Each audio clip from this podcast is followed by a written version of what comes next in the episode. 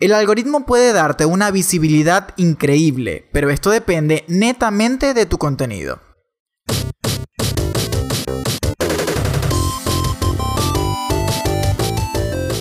Bienvenidos al podcast de Escuela Geek, creatividad y estrategia digital donde aprendes y aplicas.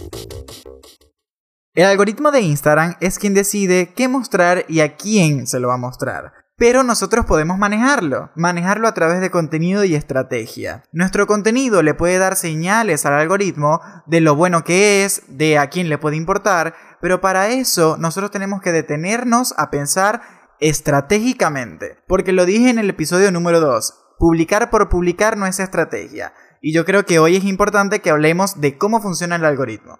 Mucha gente se queja de que el algoritmo es súper malo, que les oculta el posteo a la comunidad y no lo muestra, por eso ya no tienen tantos likes, ni comentarios, ni alcance, pero nadie dice por un momento, bueno, quizás es mi culpa por el contenido. Eso es un punto súper razonable que tenemos que detenernos de vez en cuando. En el primer episodio, y si no lo han escuchado, escúchenlo, yo les hablaba de que es importante innovar sobre todo porque lo que quizás te funcionó hace un año puede que ahora no. Y el algoritmo, créanme que a diario se perfecciona para ello. ¿Por qué? Porque los intereses cambian todos los días. Y esto da pie a que yo les explique cómo funciona el algoritmo.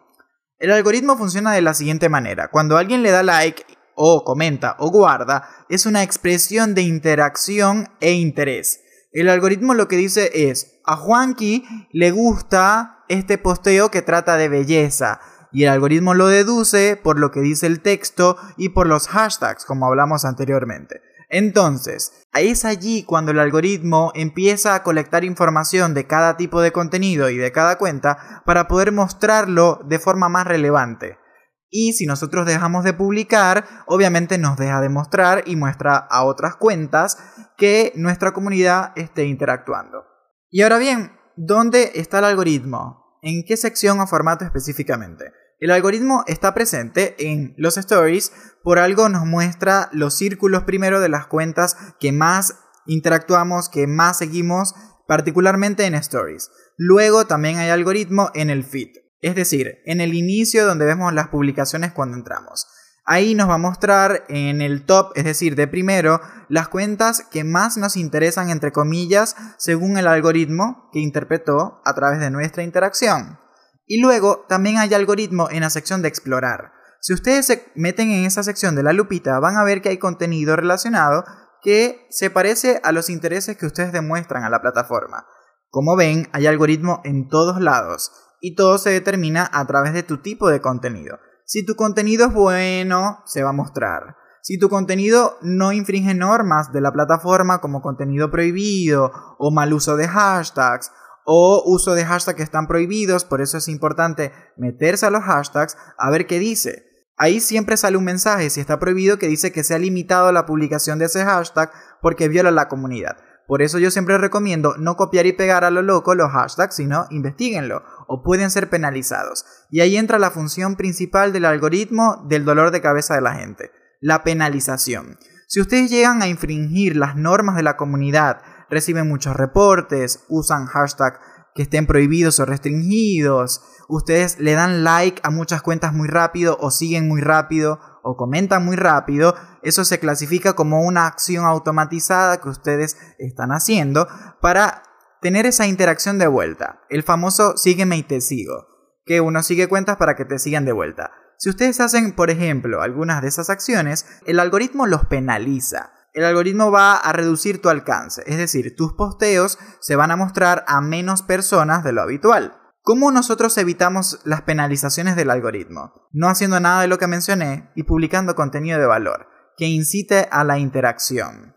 Cuando yo digo esto, eh, hay un montón de estrategias para hacerlo. Por ejemplo, preguntas al terminar el posteo en la descripción para generar una respuesta de vuelta, que de verdad tu contenido sea nutritivo a nivel informativo o de conocimiento, que genere que la persona quiera responderte, agradecerte, preguntarte más.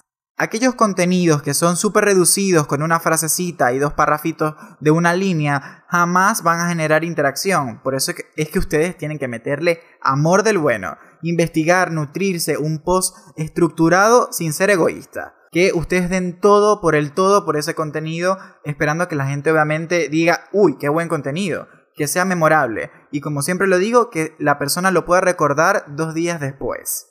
En conclusión, el algoritmo se encarga de mostrar tu contenido a aquellas personas que demuestren interés a través de interacción. ¿Qué tenemos que hacer nosotros para generar esa interacción? Contenido de valor, que sea nutritivo, que no sea egoísta con la información que proporcione.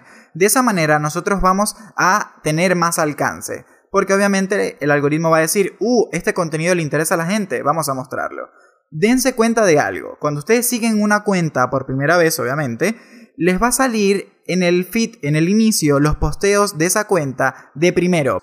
¿Qué está haciendo ahí el algoritmo? El algoritmo está probándote a ver, bueno, mira, demuéstrame que te interesa esta cuenta. Dale like, comenta o comparte o guarda.